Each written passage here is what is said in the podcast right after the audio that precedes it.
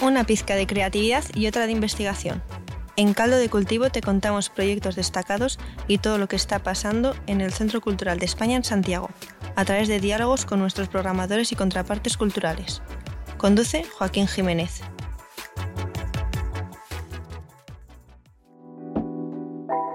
Yo estoy seguro de que todas las personas que se han vinculado harto tiempo con el Centro Cultural de España tienen que haber visto esta cabellera blanca y fantástica en el Centro Cultural.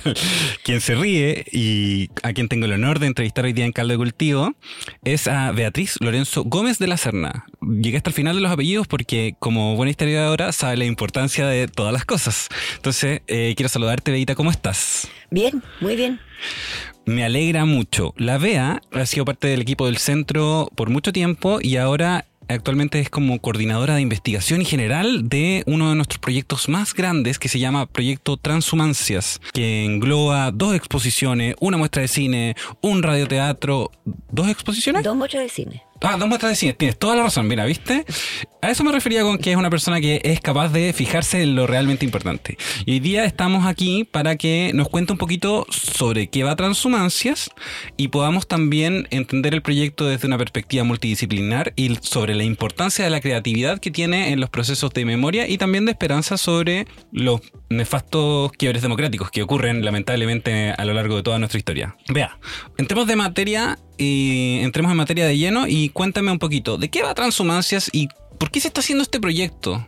A ver, este proyecto nace de la voluntad de la embajada, del centro cultural, para vincular dos efemérides que tienen lugar en este año 2023 y que son, por un lado, los 30 años del Centro Cultural y la historia del Centro Cultural, que siempre ha estado vinculada al rescate de la memoria, y por otro lado, los 50 años del golpe de Estado en Chile en el año 73. En esa búsqueda de algo que generara, pudiera generar ese vínculo entre esas dos efemérides, aparentemente que no tenían aparentemente nada en común, llegamos al concepto memoria, es decir, derecho de la memoria, la memoria como patrimonio, y a partir de ahí encontramos que había dos situaciones que permitían hacer ese vínculo. Y esas dos situaciones eran, por un lado, el asilo, el asilo político, y el exilio. Esa situación terrible que le toca vivir a miles de personas en el mundo que llegan a nuestras fronteras aquí en Chile, pero que también de alguna manera están transformando el mar Mediterráneo en una fosa de hombres, mujeres, niños y niñas, producto de ese fenómeno que es el exilio que es un fenómeno contemporáneo, porque en el fondo se, se encapsula tanto en como procesos históricos, pero en realidad es una es un continuo, lamentablemente. Eh, lamentablemente, ¿no? Lamentablemente el tema del exilio desde los judíos saliendo de Egipto comandados por Moisés hasta el día de hoy ha sido un continuo en la historia, dando fe de las disfunciones del género humano, supongo.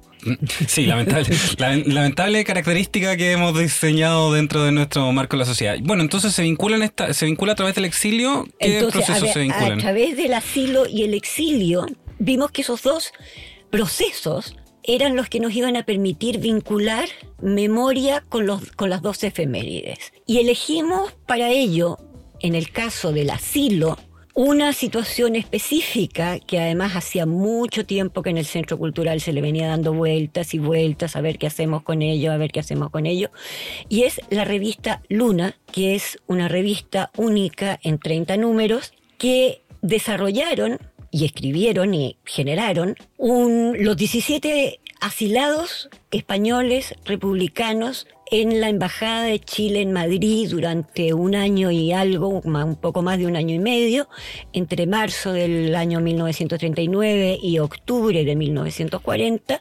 desarrollaron esta revista, esos 30 números de esta revista, durante su asilo.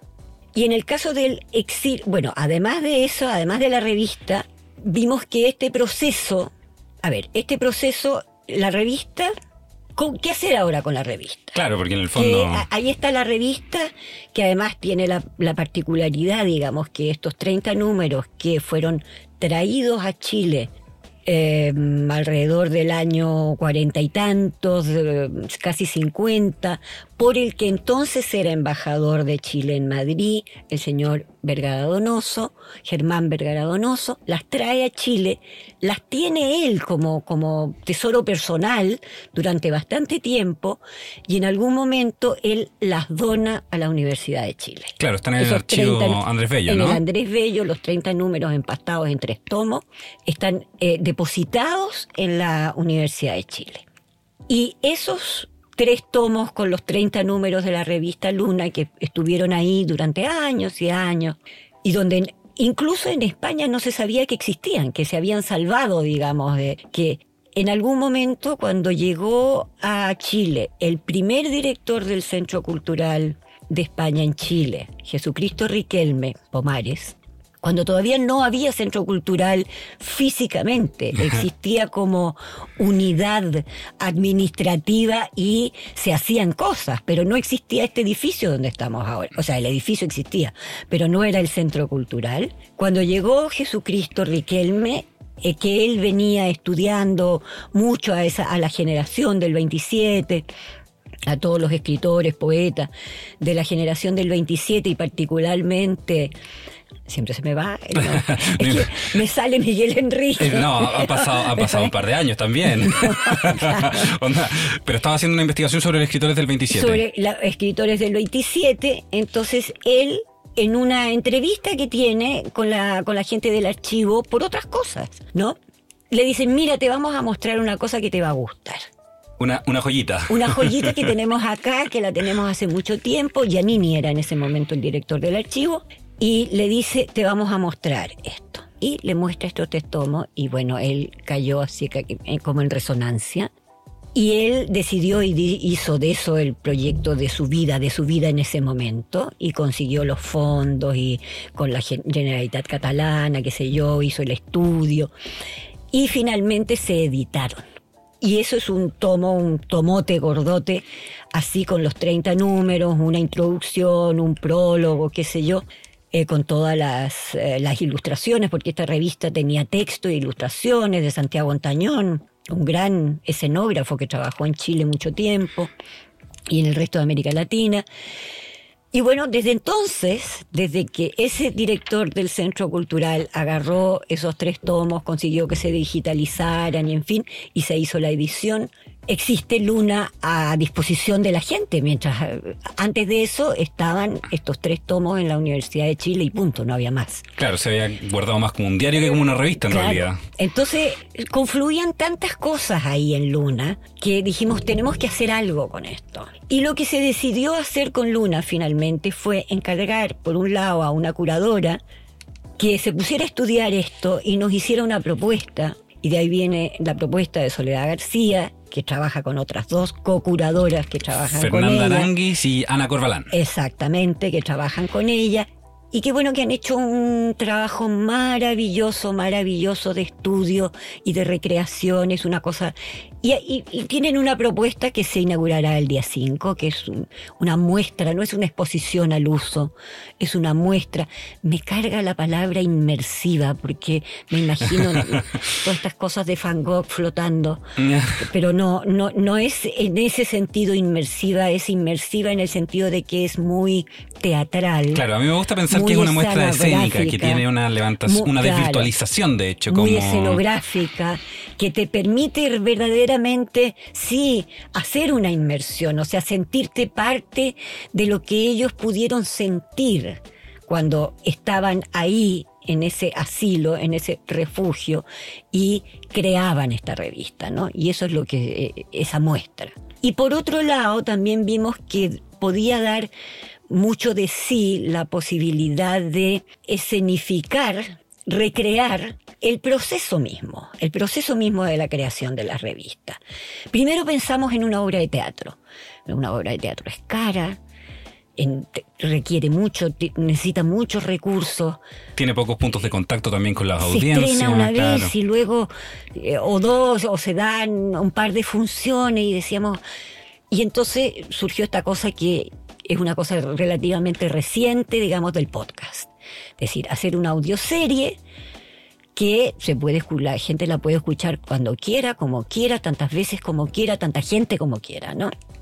Y entonces se decidió eso, hacer un podcast eh, recreando estos, a estas personas que están ahí en su proceso creativo sacando a la luz, eh, valga la, el juego de palabras, porque en realidad ellos tenían que trabajar de noche. A la luz de la luna. A la luz de la luna eran los noctámbulos de Noctambulandia y tenían que trabajar de noche para sacar esta luna, hacer visible esta luna, ¿no? Y, ese es el y esas son las dos eh, muestras, digamos, que se ocupan de Luna. De la revista propiamente De la revista propiamente tal. Claro, yo quiero recordar un poquito que en el fondo estamos hablando de Transhumancias, que es el paraguas general del proyecto, que engloba dos exposiciones, dos muestras de cine y eh, además el radioteatro que, está comentando, que es eh, desarrollado por Paulina Correa Cornejo de eh, Taller Siglo XXI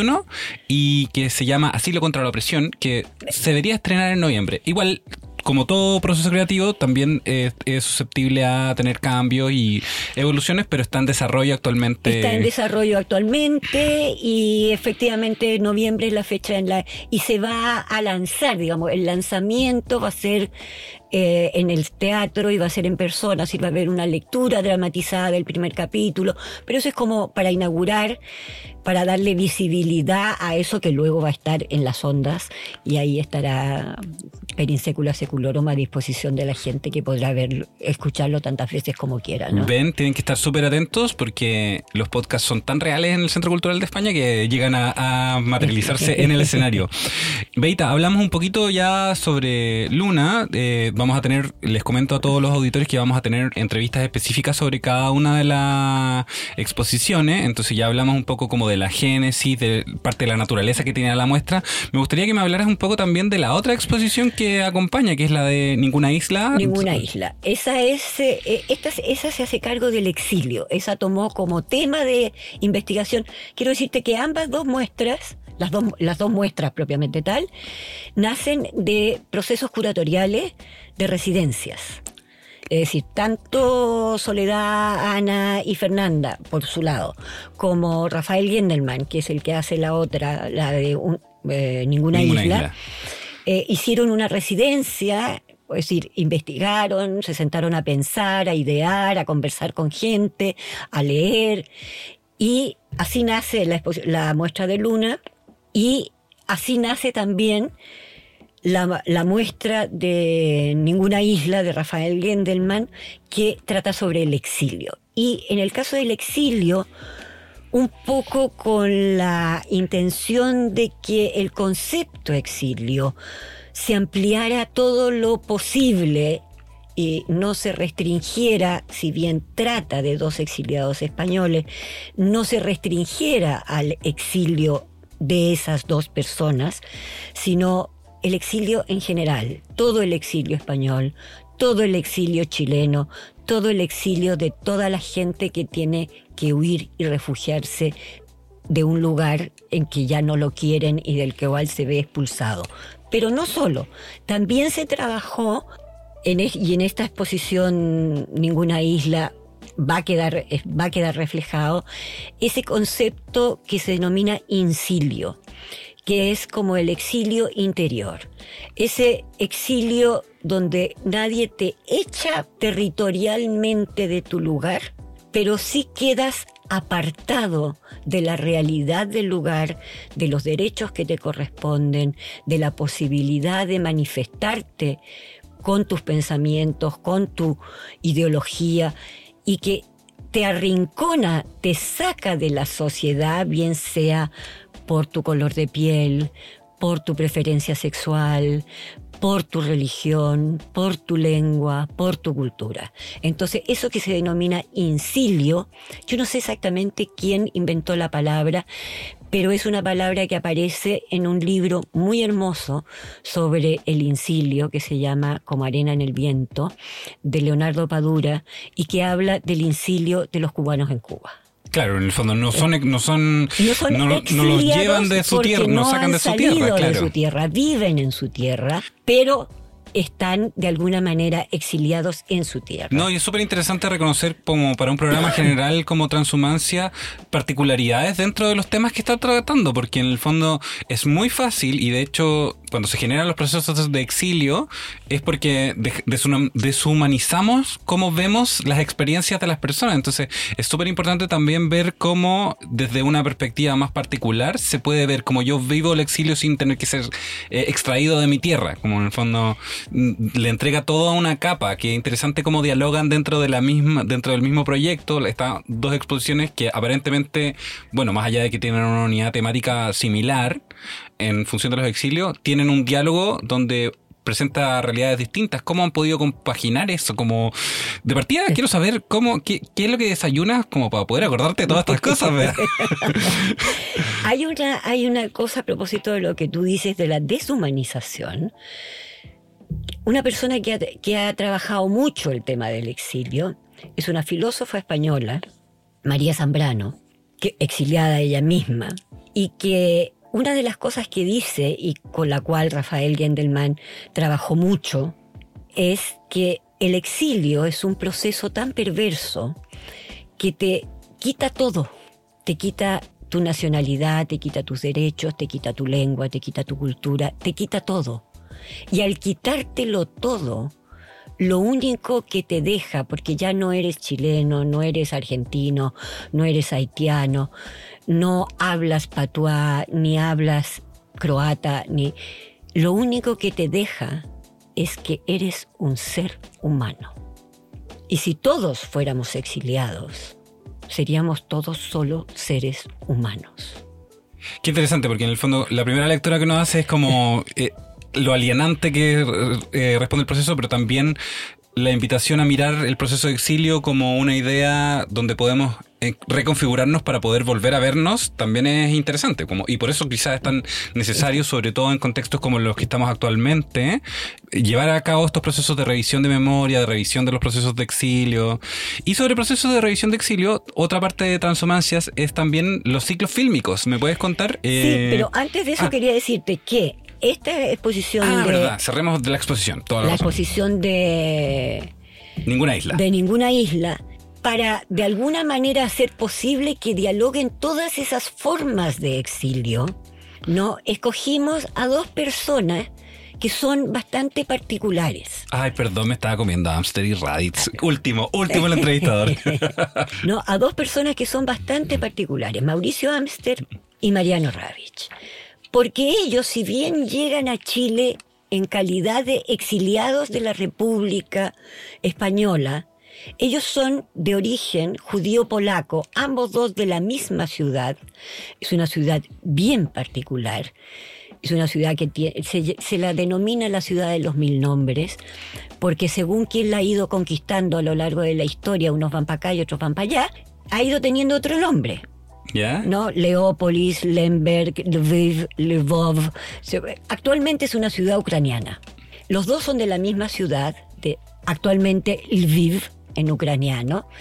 Y lo particular además de esta ciudad que a mí me llamó la atención y me ha ido llamando la atención es que la situación que debe haber vivido esa ciudad en el momento que están viviendo nuestros personajes tiene que haber sido tan particular como para que diera de sí también, además de estos dos, además de a Mariano y a Mauricio, a dos de los más grandes juristas de los derechos humanos que tenemos en, digamos, que fueron dos de los juristas que participaron en los juicios de Nuremberg.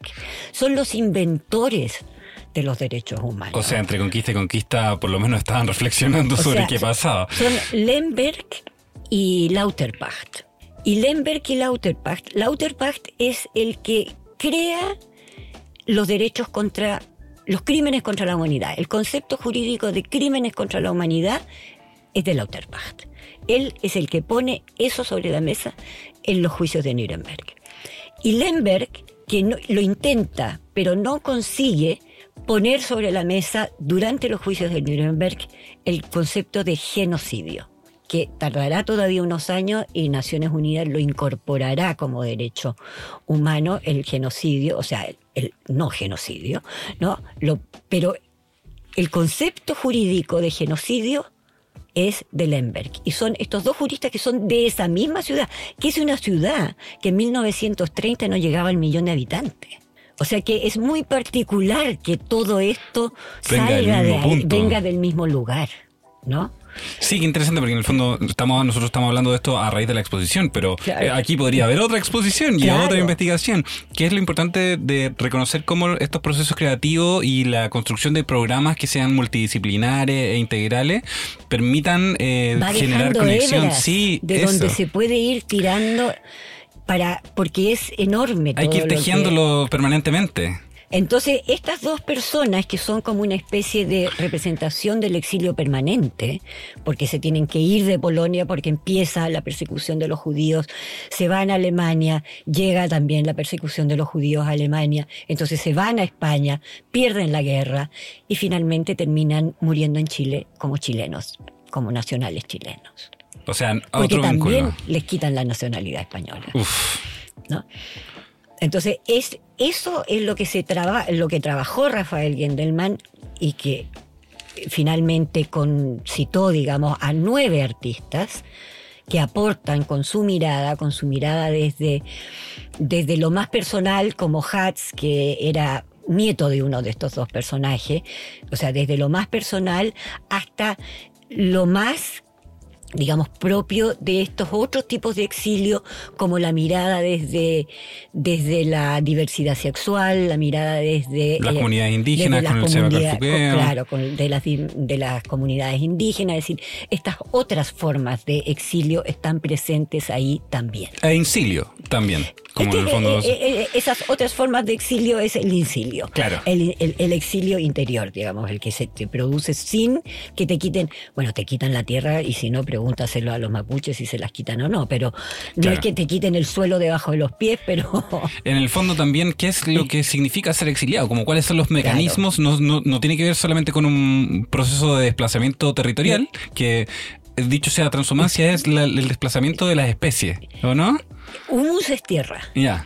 Es el salir de la tierra. En realidad, eh, la, transhumancia se refiere al desterrado. Claro, entonces, pero, eso, no es solo el desterrado el que se exilia. Claro, en el fondo tiene que ver con cómo eres movilizado quizás contra tu voluntad en muchas dimensiones, porque no puede ser movilizado en muchas dimensiones, Y, lamentablemente no siempre por las mejores razones, porque en el fondo habrá que preguntarse si las condiciones del capital que obligan a migrar eh. voluntariamente también son un tipo de exilio, es decir, como si no se pueden asegurar los estados de bienestar en algunos lugares, eso también podríamos quizá considerarlo también una nueva dimensión, ¿o no? Como... Eh, absolutamente, y digamos que es también siempre esa especie de confusión un poco malintencionada, yo creo incluso, cuando se habla del exilio político. Todo exilio es político. Claro, porque en el fondo, exilio es político. Si es una decisión externa que viene de una administración, ¿cómo no lo va a hacer? O sea, eh, eh, eh, el que te haga la vida imposible porque perteneces a un partido político no es más político que el que no puedas vivir en tu país porque te mueres de hambre. Exactamente. Son consecuencias de la vida política. Claro. Y a propósito de consecuencias de la vida política, registros y maneras de mirar, eh, ¿me podrías comentar un poco de la cuarta patita del proyecto Transhumancias que tiene que ver con las muestras de cine? Con las muestras de cine, que son dos. Una que empieza el primero de septiembre. la memoria persistente. La memoria persistente, que es rescate de memoria en términos más generales, digamos, ¿no? o más al uso. Claro y el otro que es en noviembre y que se hace coincidir con el Día contra la Violencia contra la Mujer. O sea, con, sí, con la fecha de la, del 24 de noviembre, que es La voz de ellas. Ah, perfecto. Una perspectiva, una, una mirada hacia el exilio cinematográfico, o sea, una mirada cinematográfica sobre los procesos de exilio con perspectiva de género. Con perspectiva de género y en este caso no tanto el exilio, sino más bien Eh, en este caso estamos hablando básicamente de mujeres cuyos cuerpos de mujer fueron usados como arma de tortura. O sea, nuevamente ahí tenemos el proceso de ser arrojado, arrojado fuera de uno mismo, como en el fondo tu cuerpo se convierte en un blanco y no tienes autonomía sobre eso. Eso también como constituye un... También es, claro, digamos, es una forma de, de incilio, digamos, con unas consecuencias tremendas y con un proceso tremendo, ¿no? Que es, eh, en, en, un caso es el caso de una desaparecida, en el otro caso es el caso de las rapadas, que son estas mujeres que son castigadas por haber pertenecido al otro bando de esta manera tan humillante, y en el otro caso es un rescate de cartas que se escriben desde ese incilio, cartas que se escriben sobre las cosas que donde tú estás no puedes decir. Bueno, habiendo conversado ya un poquito sobre los cuatro, las cuatro patitas del, del proyecto que nos costó sumarizar porque tienen muchas aristas y en el fondo son, importantes de, entrar con profundidad, quisiera hacerte un par de preguntas como generales respecto a los procesos de memoria, porque en el fondo transhumancia está circulando entre el exilio, la memoria y el significado, o sea, la memoria entendía como un valor patrimonial y los desplazamientos. Entonces, me gustaría preguntarte como, ¿por qué crees que es importante que abordemos creativa y multidisciplinarmente todas estas aristas que sostienen el proyecto desde la dimensión teórica, no desde su programación, sino que en el fondo sobre lo que está mirando el proyecto?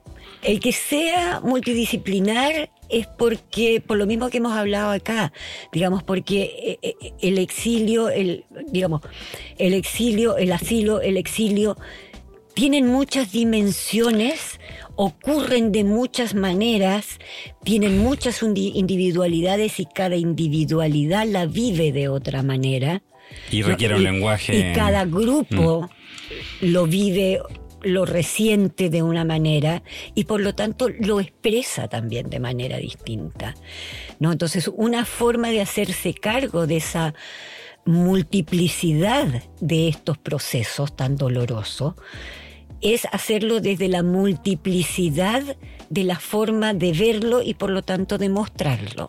Claro requiere lenguajes distintos. Y además, supongo que genera que haya participación de más voces. No, no, no solamente, ya no hablemos de las disciplinas estancas, sino que en el fondo artistas, con, artistas que configuran estos proyectos pueden ser intergeneracionales, pueden vincularse con otros procesos, como de, de construcción creativa.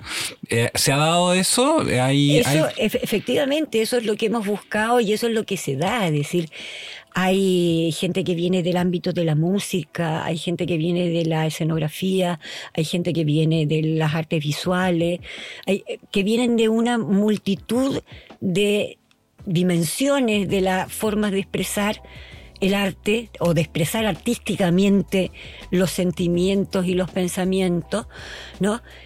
Y que yo creo que eso se hace cargo mejor de la multiplicidad que conforman estos procesos de asilo y exilio y de cómo la creatividad, en el fondo, la creatividad es el único arma que consigue que se pueda sobrevivir a esos procesos. Claro, es que lo que nos brinda esperanza para, procesarlos, para entenderlos, para sanar. Para sentirte persona. Claro. Porque cuando te lo quitan todo y lo único que eres eres, como dice Ortega, tú y tu circunstancia. Si no creas, ahí sí que te mueres aunque sigas respirando. Claro, en el fondo es una, nuestra última dimensión humana, la última, la última defensa, la creación. Claro. Y en los dos casos es así, digamos. Tanto estos, estos señores que se sientan ahí y deciden en medio de su derrota, de su humillación, de su no saber qué va a ser de ellos, de no saber qué ha pasado con su familia, eh, deciden esto, hacer una revista cultural. La supervivencia a través de la creación, en el fondo. Y más que eso, en el fondo, como superar solamente la dimensión de supervivencia, sino que poder establecer una poética al respecto, procesarla, entenderla. Y lo mismo ocurre con estos dos que son, digamos, del, del mundo del, del, diseño, de la tipografía, de la, de la, ¿cómo se llama eso? Diagramación. ¿no? Eh, eh, que se vuelcan en ello. Se vuelcan tanto en sus primeros exilios cuando llegan a España, lo que ellos le ofrecen a la República Española es su saber hacer. Curiosamente, digamos, uno de ellos eh, Mariano Ravich, una de las cosas que hace cuando está en España colaborando con la, con la República antes de que se produzca la guerra, pero cuando está colaborando con la República, es transformar en carteles, el dibujo no es de él, el dibujo es de un arquitecto, pero transformar un dibujo en un cartel que se hace con teselas de quieras nitrato de Chile. Ah, ¿en serio? Todos los carteles de Nitrato de Chile que aún hay hoy en muchos pueblos de España, Nitrato de Chile, fueron diseñados por Ravich. Qué, interesante, porque uno cuando piensa en estos procesos de exilio y memoria, se centra también en las cosas que nos han desunido, que han desgranado las comunidades, pero también a través de estos mismos viajes uno se encuentra con, con el ser humano nuevamente despojado de todo y se da cuenta de lo en realidad tan conectados que está todo. Como, y que en realidad, qué tan ilógico resulta que, que se produzcan estos quiebres democráticos que involucran estos como procesos penosos, cuando en realidad hay muchas cosas más que nos podrían unir si es que fuéramos capaces de mantenernos creando, mantenernos dialogando, mantenernos conversando. Claro, y no centrarte en, en, en, en ver a ver al otro como el enemigo. Claro, las estructuras de poder y de dominación. Esperemos que sigamos evolucionando sobre eso. Y para lo mismo, eh, ya para ir cerrando en esta conversación, me gustaría hacerte una pregunta que, sobre todo en los proyectos que se vinculan con el tema de la memoria, me, gusta hacerla porque la, la, respuesta inmediata es como, porque es absolutamente fundamental, pero ¿por qué es importante que, sobre todo en un contexto como el de los 50 años del golpe, los 30 años de aniversario del Centro Cultural, nosotros pongamos en relevancia el valor patrimonial de la memoria también? Como hemos hablado de los exilios también, pero porque eso es parte de la dimensión de memoria que tenemos que tratar de construir. ¿Por qué crees que es importante hacer estos ejercicios de recuerdo? Que pueden ser multidisciplinares, académicos, artísticos, de investigativos, pero en el fondo, ¿por qué es importante que sigamos recordando, Bea? Porque el recordar es un derecho. La memoria es un derecho. Y como todo derecho, se puede ejercer o no, pero debe existir como derecho. Hay una frase terrible, tremenda, que la dijo una mujer que había estado en Buchenwald. Y la, entrevistaron y eh, la, fueron a entrevistar a su casa en realidad, ¿no? Ella no fue a una entrevista. La fueron a entrevistar a su casa y, le hablaban y usted tiene que contar, usted de las pocas sobrevivientes. Y ella no decía nada, no decía nada, no decía nada. Y ya a la fuerza el entrevistador le dice, usted no puede seguir callando, usted no, no puede olvidar. Y ella le dice, yo no he olvidado nada. He elegido no recordar. Wow. Wow, porque los procesos se tienen que abrir, por supuesto, pero en el fondo, ¿cómo, qué ponemos en los procesos, en las construcciones y eso Es lo importante de la memoria como derecho. Eh, los derechos son derechos, no son obligaciones. El derecho al aborto no te obliga a abortar. Y por eso es importante que la memoria sea un derecho. Claro, tenemos que, tenemos que fomentar el uso, no, no, tenemos que fomentar el recordar que los derechos no son inalienables y por lo tanto tienen que configurarse con narrativas propias que también puede permitir a los individuos olvidar, como... No recordar. Claro, eh, no recordar, claro, es tan sutil la diferencia, es tan importante, pero en el fondo, en medida en que no nos vinculemos con ese derecho, lo vamos a ir perdiendo. y ya no va a poder ser una decisión. Porque los derechos que no se ejercen, se pierden. Claro. Y entonces sí que ya no te queda el elegir si quiero recordar o no. Va a estar prohibido. Bueno, entonces si ustedes quieren tener una memoria maravillosa como la de la Vega, tienen que seguir ejerciendo su derecho de recordar. Y eh, tenemos que seguir ejerciendo el derecho de hacer memoria, que en parte a través de la esperanza que entrega la creatividad y proyectos como el de Transhumancias, el Centro Cultural mantiene su compromiso como con las artes y los desarrollos históricos y todo. Por lo mismo, vincúlense con este proyecto, todas las informaciones sobre las distintas partes van a estar en nuestra web y mm, se van a generar un montón de actividades complementarias que van a ir acompañando todas las cosas que se han creado. Hay muchos artistas involucrados, hay mucho pensamiento y reflexión en esto. Vea, te quiero agradecer un montón que nos hayas visitado aquí para hablar como generalmente de esto. En mi vieja radio. Eso, sí, pero eh, tuya cuando quieras, por favor, por favor. Yo además tengo una historia muy bonita contigo que voy a contar. Me voy a tomar un momento personal para contar esta historia. Una vez eh, tú y yo estuvimos conversando en un pasillo sobre la palabra bitácora. Nunca la voy a olvidar, porque a propósito de la memoria y los recuerdos, yo te dije, siempre me ha llamado la atención que la palabra se escriba con B larga y no con B corta, pensando en la cosa de lo vital, ¿ya? Y tú me dijiste, no, las palabras tienen un sentido importante y se constituyen porque la bitácora tiene que ver con el tema de las estrellas y no sé qué. Entonces, quiero contar la historia porque esta entrevista, que creo que ha sido menos quizás jocosa de lo normal, me ha llevado mucho a pensar sobre como la importancia de aquello que guardamos. Entonces, por favor, vincúlense con proyectos como este. En el Centro Cultural lo estamos haciendo con mucho cariño. Llevamos más de un año trabajando en procesos de residencia sobre esto. Así que los esperamos porque es un derecho que tenemos que ejercer todos juntos. Chao, chao. Chao.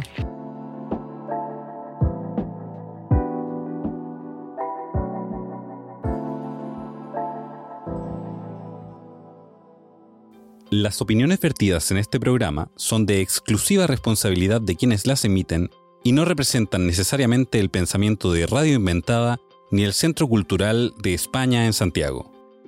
Caldo de Cultivo es una producción de Radio Inventada del Centro Cultural de España en Santiago de Chile.